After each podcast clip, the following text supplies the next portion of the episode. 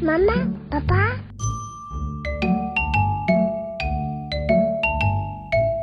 各位听众，大家好，欢迎大家来到妈妈谈心沙龙，我是妈妈宝宝的总编辑 Iris。不知道各位爸妈每天会花多久时间念故事给小孩听呢？相信有很多爸妈知道，尽早念故事给宝宝听有很多的好处，可以促进亲子关系，还可以刺激孩子的认知和语言发展，还可以帮助孩子未来情绪控制和社会适应等重要能力，对婴幼儿脑部的发育非常重要。但是你知道吗？在亲子共读的过程当中，我们还可以透过共读去了解孩子的发展状况，来看看他们有没有跟上该岁段该有的进度。那要怎么观察呢？今天我们就邀请了曾经陪伴过无数孩子发展的马街儿童医院早期疗愈评估中心主任陈慧如医师，来跟爸妈分享亲子共读的技巧，还有怎么样在共读中去看孩子儿童健康筛检有没有跟上进度。我们来欢迎陈慧如医师。嗨，主持人以及各位线上的朋友，大家好。欢迎陈医师，是陈慧如医师，真的是一个很有爱的医师了。她不止自己是一位医师，她还是三宝妈。她曾经在宜兰推动了三岁以下的基层筛检计划，对孩子的健康发展非常有贡献。可以请医生先跟我们聊聊，当初怎么会开始推动这样的计划呢？呃，主要就是呃，自己在从事儿童发展非常多年。那其实我们常常会看到很多发展迟缓的孩子来就医的时候，其实都已经年纪很大了。嗯，甚至我们最怕看到，其实就是在已经快要入小学了，然后才发现说，才第一次被诊断他是发展迟缓，甚至是智能不足。嗯。那这样就会觉得说，呃，真的很可惜，因为就算我们想要协助他，其实那个时间已经非常非常有限了。对，所以基于这样子的一个理念呢，所以那时候就想说，我们是不是可以从更呃，基层更开始的部分去呃提醒家长。那因为要提醒家长说，呃，孩子的发展有问题的话，其实大家，呃，孩子最需要依靠的就是儿科医师，对，对，所以那时候才会想说，我们从基层的儿科医师，呃，甚至有卫生所，还有家医科医师，然后想，呃，就是号召起来，想邀请他们一起来，呃，做一个全面性的这个儿童发展筛检。那我们那时候在宜兰的时候，就是有建立一个，呃，算是比较便利的一个转诊的管道，嗯，就是基层医师他们做到筛检，如果发现有问题的时候呢，那我们是有一一个呃，就是等于一个一条龙的一个通道，那他们可以快速的把这些孩子转介到医院来，那再去做一个进一步的评估。嗯。所以等于说这个流程其实方便了呃家长，也方便了基层医师的这个呃筛检率这样子。那也希望说就这样子，就我们也的确看到，就是有更多的孩子因为这样子的一个流程就被发现出来，这样。嗯，就是从孩子很小的时候，就早期的我们的互动跟观察就非常非常的重要。对，因为很多发展问题，其实我们是可以在很小的时候就发现的。那我们常常都说，三岁以前其实就是最黄金的时期。对，可是往往三岁以前的孩子，大部分都还在家中，可能还没有到入幼儿园，所以变成主要的观察者，变成只有父母跟或是保姆这样子，就是最亲近的照顾者。对，所以我们才会那时候是呃，针对就是三岁以下的这个呃幼儿，好，那去做一个这样子一个筛检的一个活。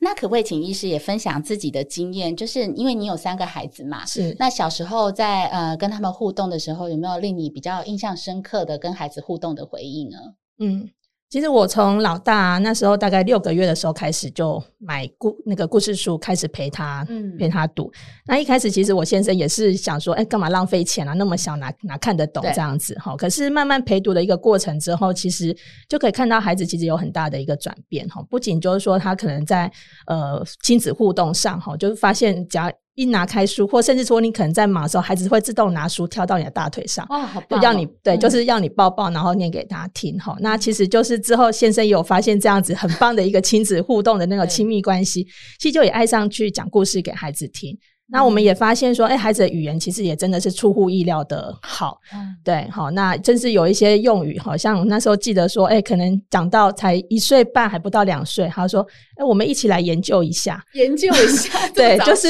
对，就是就是研究这个词，其实在一岁半应该不会是常常出现，甚至应该不太会出现的词，可是它会出现这样的用词、嗯。那这个用词其实就是我们借由绘本。对，因为绘本的这个内容，它其实会呃比较会是跳脱我们一般常用的一些日常用语。对对，所以孩子其实可以学到更丰富的一些语汇。对，那这样的语汇其实就可以丰富他的句子。哈，那这个其实也是我们一直在推广这个亲子共读，希望一直带给家长的，就是不要以为孩子听不懂，其实他慢慢慢慢在吸收，等到一个年纪的时候，他自然而然就会把它运用出来，就会让你出乎意料。嗯嗯嗯嗯。哇，那像医师平常工作这么忙，要兼顾你的工作和母职，真的很不容易。那像刚刚您聊到，就是你也有在说故事的这个部分，有引导你的先生来加入这个说故事的行列。那另外一半，我如果我们现在有另外一半，然后我们也希望他可以多加入这个育儿的工作的话，我们可以怎么样去引导他们呢？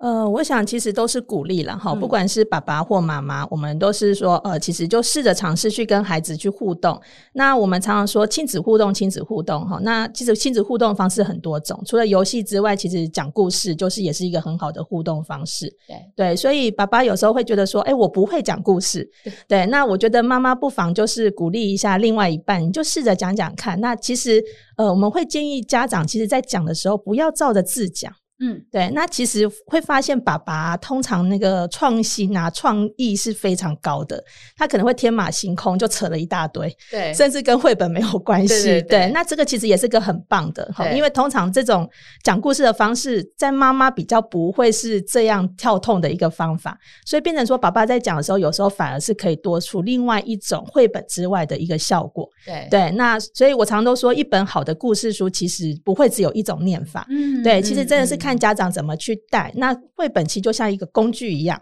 好、嗯，就是一个你的一个互动的媒材而已。对，那这样的一个互动媒材，你怎么去使用它，其实就会有一些不同的效果。对，所以其实爸爸要更有自信，就是你们在念故事的时候，不要觉得说，哎，这个故事我念起来会不会没有妈妈念得好？因为爸爸念的方式，其实小孩搞不好会更感兴趣，觉得说，哎，那故事的内容更有创意。对，所以我觉得就是念故事的方式不要太局限，所以妈妈也要。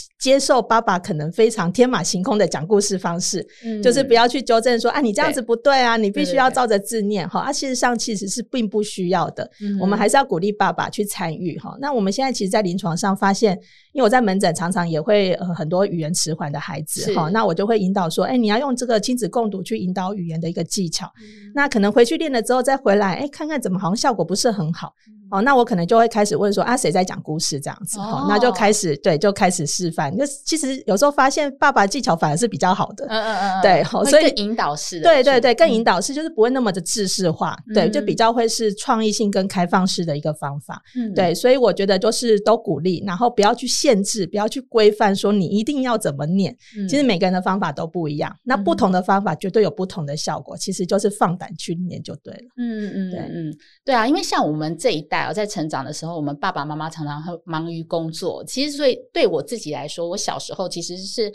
没有什么，就是爸妈对我说故事的记忆。所以，当我第一次开始拿起绘本的时候，我对于要怎么样念故事给小孩子听，其实一开始也是还蛮困难的。那医师有没有呃建议爸妈们就是要怎么样亲子共读的技巧？除了刚刚说，诶，放胆去念，那还有什么样子的技巧？例如说，跟不同岁段的小孩，我们可以怎么样一起共读呢？嗯，好，我想这个部分其实还是要先提醒爸爸妈妈哈，真的不用太有压力哈，因为其实亲子共读就跟喂母奶一样，它其实就是一个很自然、很天生的一个方式，对，好，所以不用刻意的说，哎，我这个阶段一定要做到什么哈，其实大概就照你跟孩子的 tempo，你们的互动方式，嗯、我相信每个父母一定能够抓到跟孩子最好的一个互互动方法，嗯嗯，对，那我这边稍微就是就每个年龄层稍微提一点建议哈，可是。就是说这个建议。其实，呃，父母可以自己去调整，好，就是大家可以去依据孩子的当下的状况去做个调整，因为毕竟年龄只是参考，嗯，每个孩子的互动方式跟他的成熟度跟成熟速度，嗯、对，其实都会有一点点差异，是好是。那呃，一般来讲，就是说刚出生的宝宝啊，在一岁之前啊，哈，那这时候其实我们会鼓励，就是说，呃。爸妈就是跟孩子就是多讲话，嗯哼。那什么时候讲话呢？其实就日常生活中任何时间，好，喂奶的时候啊，换尿布的时候啊，洗澡的时候啊，那就一直跟孩子聊天，然后让他看你的表情，那就让他甚至六个月之后，他可能会试着想要模仿你的一些声音。对，那这个其实就是一个很好的互动方法。好，所以呃，有时候也可以拿一些就是呃，像图案比较鲜艳的，好，比较大的这个呃海报，或是一些的呃，可能广告单啊，哈，或是说一些像绘本之类的，哈，那就去吸引孩子对这个呃图画的一个注意。好，那我想这是在一岁以前，其实这样已经是一个很棒的一个互动聊天。对，那一岁之后呢？因为孩子开始在学语言了，好，那这时候其实呃一开始的语言都是要靠这个仿说跟仿音的部分开始去做学习，嗯，所以我们就会建议家长就是呃这时候让呃多跟孩子讲话的时候放慢一下速度，然后让他看你的嘴型，然后就去学着一些单字的一些发音，好，那鼓励他就是呃跟着讲，好，跟着模仿这个部分，然后家长适时给予回馈这样子。那这时候其实就会建议图卡要进来了，哈、嗯，图卡部分，那可以带着孩子去指认图卡，然后去呃配合你的那个呃语音的部分，哈，然后去指认图卡跟命名的一个部分这样子。那到两岁之后，其实孩子开始要学句子了，好，所以这时候其实我们带给孩子的部分的话，就是要鼓励他用一个呃句子完整句子去做回答。所以这时候我们会建议是对话式的亲子共读，好，那什么叫做对话呢？就是一问一答。哦，所以你一定要有问跟有答，对。哦，那我们其实比较常遇到家长的呃亲子共读遇到的一个呃状况，就是说家长就是一直只有念。对，没有问问题，很像念课本一样。对，很像念课本，就把字念完这样子哈。那其实你一直念好啊，孩子都听得懂，他就一直点头，然后自己就翻了下一页，你继续念。对。可是孩子一样没有被训练到这个表达的机会，所以变成到最后他的语言发展、语言表达发展还是慢的。对对对哈。所以就是说，两岁之后对话式共读其实是非常非常重要的哈，一定要问孩子问题。那怎么问呢？你不要问他说，呃，熊熊在哪里？他可能用手指头就回答你答案了。他一样不用开口讲，所以我们要用开开放性的问句哈，去问孩子。那他就是呃，必须用这个呃口语的部分才能够回答到答案这样子。那之后呢，随着孩子年纪增长的话，我们就是要慢慢去延伸他的句子的一个长度。嗯，对，好。那四岁之后呢，我们就会建议家长要多跟孩子去延伸讨论这个故事的内容。哦，那个这个故事内容讲完了，或者说你可以让孩子就先诶、欸、看图说故事讲给你听。你拿到书的时候，你不要先急着你讲给他听，角色兑换了。哦，孩子也可以、呃、对，让孩子先说故事给你听。嗯、好，我常常在门诊的时候，我就跟孩子交代，因为特别有一些语言需要训练的孩子，我就交代说：好，那你下次回来门诊的时候，你要带一本故事书来讲给阿姨听哦。对，那他们就要记得带一本故事书回来，因为我会记录。对对对，好，那他就来分享说他最近又看了哪一本故事书。好、嗯，因为其实四岁之后，他的语句必须要更丰富了，更长了。那如果你没有让孩子去训练到更丰富的一些呃句子的描述的时候，他其实可能在描述的句子上还是会太短，或是说呃内容度是不够的。对对，好，那再来就是要延伸到生活讨论，好、嗯，不是只有局限在这个绘本上的内容。延伸讨论出去，那就可以开始。譬如说，今天我们的故故事绘本可能讨论到气球，嗯，OK，那就可以谈到说，哎，那我们可能在哪边有看到气球啊？哈，那你觉得气球可能是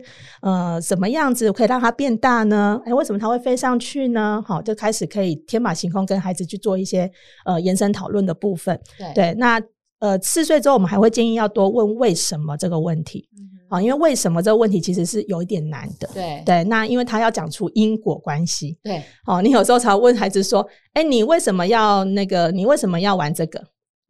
他们讲不出，他讲不出来。对，对很多孩子，对他只会讲说我要玩这个。嗯，对他没有办法讲出他的那个心理的这个为什么的原因是什么。所以这个其实也是另外一个层次的一个训练了。哈、嗯，就是让孩子多练习。对。好，那所以就是说，上面就是给家长们参考哈，就是说在不同年龄层，我们可能有不同的一些技巧，可是真的不用太局限。嗯你真的还是可以非常 freestyle 的，随便的跟孩子聊天，对，因为我们很怕家长就是说，哎、欸，好，那个陈医师说要这样子念，可是就回去发现如果念不到就很挫折，对对。对，其实是不需要的，真的知道孩子的速度，嘿，照孩子的速度。那我相信，其实陪读之后，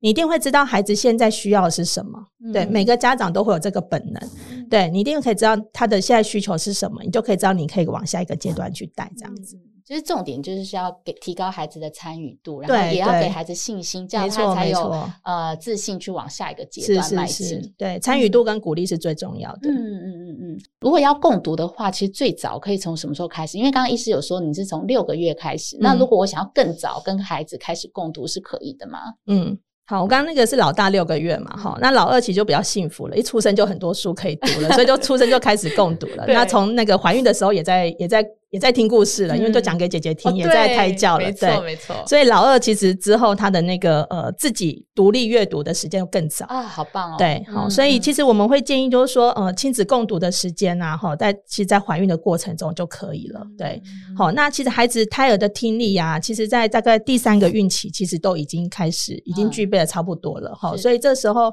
都可以多跟宝宝讲话，好聊天。哦，那你知道，其实我们讲话常会词穷，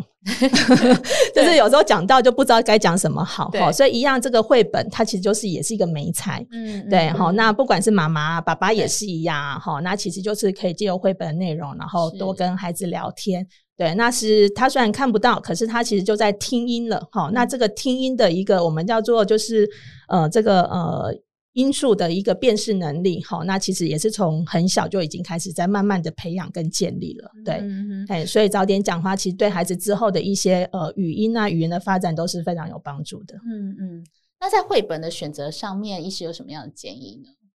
呃，绘本的选择其实呃，基本上我觉得还是依照孩子的兴趣去选哈。那几个大原则就是说，比较小的呃婴幼儿哈，那我们会建议就是说，图案还是以简单、嗯，比较明显、颜色鲜艳为主。你不要选到那种太复杂，就是一个画面上有好多的细节的，对对对，对，因为这样孩子会没办法 focus 他可能想要看的部分。是哦，那。图案比较复杂的部分会建议就是三四岁之后开始，我们要讲到就是比较复杂的一些故事内容的时候，再再去挑选这样子。对，那呃，至于就是说坊间上其实都会有一些呃绘本就会有参考年龄，对对。那我觉得家长也是可以参考，不过其实我比较会想要强调的是依照孩子的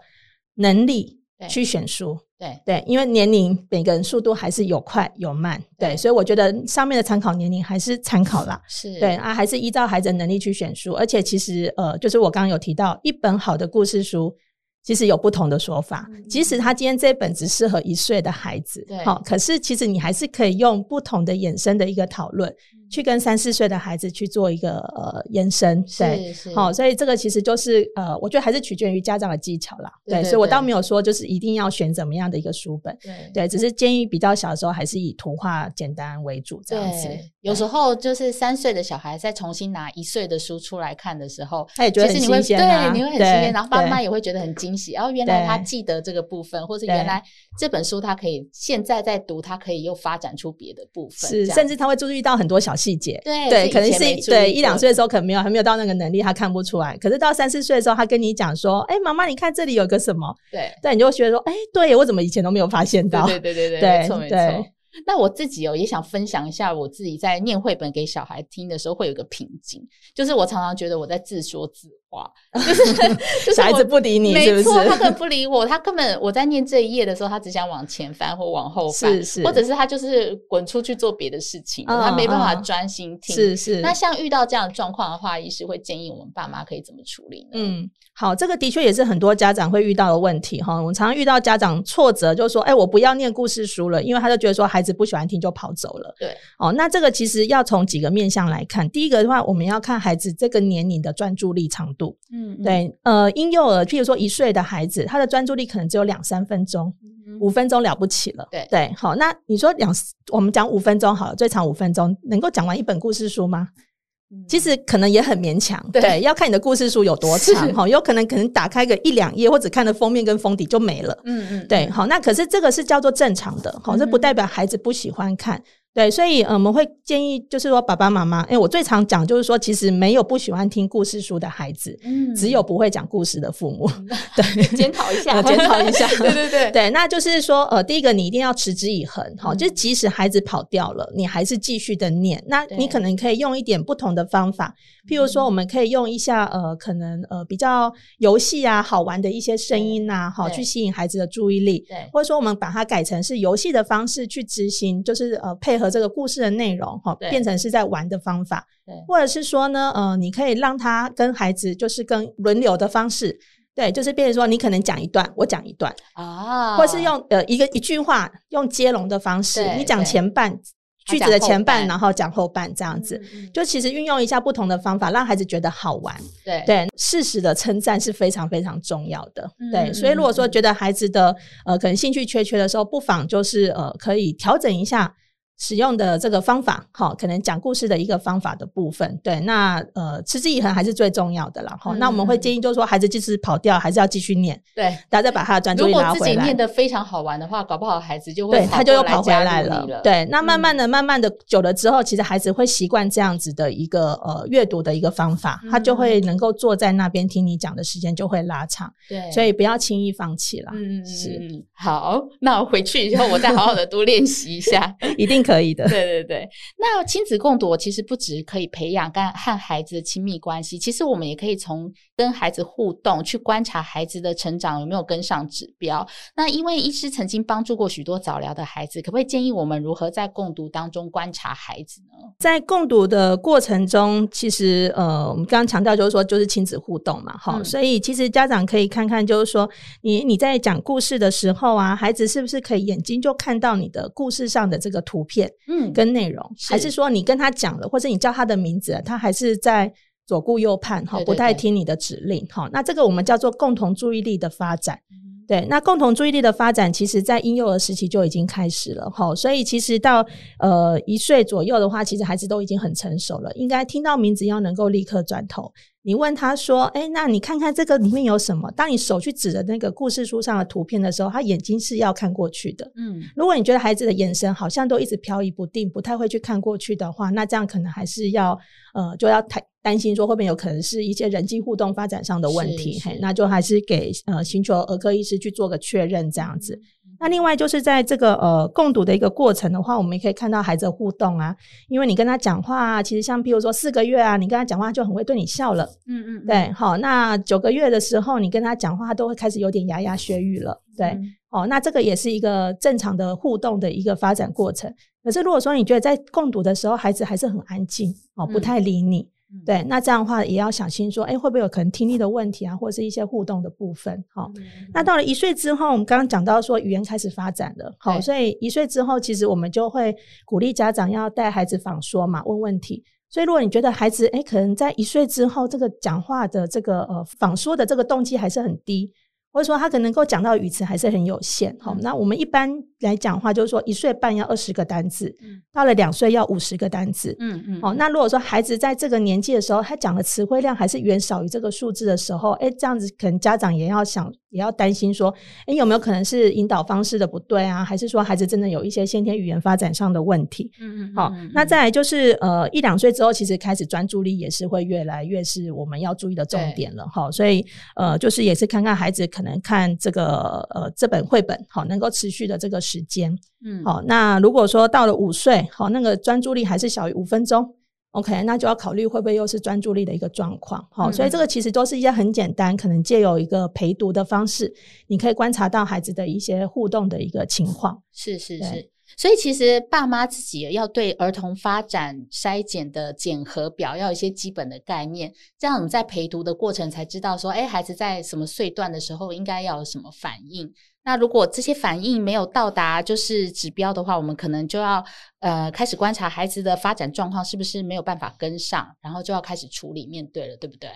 对，不过家长也不用太有压力，想说啊，我怎么有办法去知道说，哎，孩子的发展到底什么时候要到做到什么样的程度？哈，那其实现在呃市政府啊这边也都有提供很多的一些呃发展的检核表。嗯，好，那像大家手上的这个儿童健康手册，对，好，在每个年龄层，每次回诊打预防针之前，也都有一些那个发展检核的项目。哈，其实家长不妨也可以利用这个算是葵花宝典，孩子的葵花宝典，哈，然后去检核一下，说孩子的发展是不是有符合上面的一些内容，嗯，那另外也有这个呃台北市学龄前儿童发展筛检检核表，对，好，那这个的年龄层分的更多了，哈、嗯，分到十三个年龄层，从、嗯、两个月到六岁都有这样子，哈、嗯，那上面有很多的检核项目。对。对，那家长其实也都可以去利用，然后去检核孩子的发展是不是有跟上这个速度，这样子。嗯嗯嗯嗯，在这里啊，我们要提醒爸妈们，真的要善加利用政府所提供的一些服务内容。这服务内容就包很多，包括像呃新生儿有二十一一项代谢筛检服务，还有听力筛检，还有危急型先天心脏病筛检。那还有包括我们的婴幼儿的疫苗接种，还有六岁以下儿童每半年涂氟，还有七岁以下的学前儿童有。七次免费的健康检查，还有卫教指导等，那这些都可以在孩子的成长过程当中，我们可以帮孩子的成长阶段去打把关。那但是呢，我们常常是生出来之后，我们会拿到了一个儿童健康手册嘛。那这个儿童健康手册不是只有说我们打疫苗的时候要使用，就是平常我们自己在家里也要做好家长的记录事项，这样子医生才可以去掌握我们孩子的生长发展情形。那医师可不可以建议我们，就是在呃家长记录事项这边，我们应该要怎么在家里观察跟记录小孩子的成长，才可以帮助医师观察呢？是，那呃，其实我们现在儿童健康手册啊，里面内容真的是越来越丰富了哈。除了说在以往是只有这个打预防针的疫苗的一个呃卫教资料之外，现在包括说刚除了刚刚讲的发展检核，我们还有很多的卫教记录的一些呃提醒事项哈。嗯、那特别是像预防事故啊，跟婴儿猝死的这个可能比较有可能要注意的一些重点提醒哈，那也都在这个健康手册里面。哦，所以其实呃，建议家长在每次回来健儿门诊打预防针之前，在家里就要先把这些家长记录事项跟卫教记录表。等里面的内容先填好，填好。对，嗯、那填这个部分也不是给医生看而已哈。嗯、其实主要的重点是在家长可以自我检核，是对，也自我提醒哈。嗯、因为有时候可能会有一些疏忽的、没有注意到的事项。对，对，那在每个年龄层，我们就会列出几个比较重要的重点哈，也是我们在经验上可能家长比较容易会忽略的。对，那所以这个检核变得是一个很重要的一个过程。嗯、对，所以就提醒家长，就是说打预防针之前。好，对一定要做好这个功课。对其实真的是为了自己的宝宝啦，哈、嗯，而不是说只是为了交差给医生看了事而已。对，自己爸妈自己要先把关好，是对，然后再再请医生 double check 看看这上面的发展有没有跟上指标，这样子。对，那如果说家长在填在家里先填这个家家长记录事项跟卫教记录表的时候，如果有疑虑有问题的时候，其实就可以利用健儿门诊时间询问儿科医师。嗯嗯，对，好，那这样子的话，我想应该是可以达到更好的一个效果。对。那像卫教记录表上面，其实有很多提醒我们爸妈平常常会疏忽的地方，像事故伤害啊，或是婴儿猝死。刚刚医师提到的，都是我们自己平常自己在家里照顾的时候，常常会忽略的部分，也可以自己提醒自己。对，尤其是居家环境哈，嗯、其实我们会看到很多婴幼儿的事故伤害，其实都来自于就是疏忽，嗯、真的是家庭环境的疏忽。那这个其实是我们最不想看到的。对对对，好，所以就是说家里的一些呃，可能该注意的，譬如说绳子啊，要怎么收啊？塑胶袋要怎么收啊？你的床围栏啊，你的这个呃床栏的这个宽度啊，哈，这些都有一个基本的建议哈。那建议这个家长都要确实的去。呃，检查一下居居家的环境是不是安全的，好，不要就是呃对宝宝就是造成这个潜在的危机。在孩子成长的过程当中，真的有很多要注意的小细节，还有爸妈需要用心的地方。那爸妈们可以到台北市卫生局的官网上面，其实上面有非常多相关的卫教资讯可以分享给大家，建议各位爸爸妈妈们多加利用哦。今天也非常谢谢陈慧茹医师来到我们妈妈宝宝的妈妈谈心沙龙。谢谢陈医师，谢谢谢谢大家。对，真的分享了很多很实用的资讯。那妈妈谈心沙龙，我们下次空中再见哦。好，拜拜，拜拜。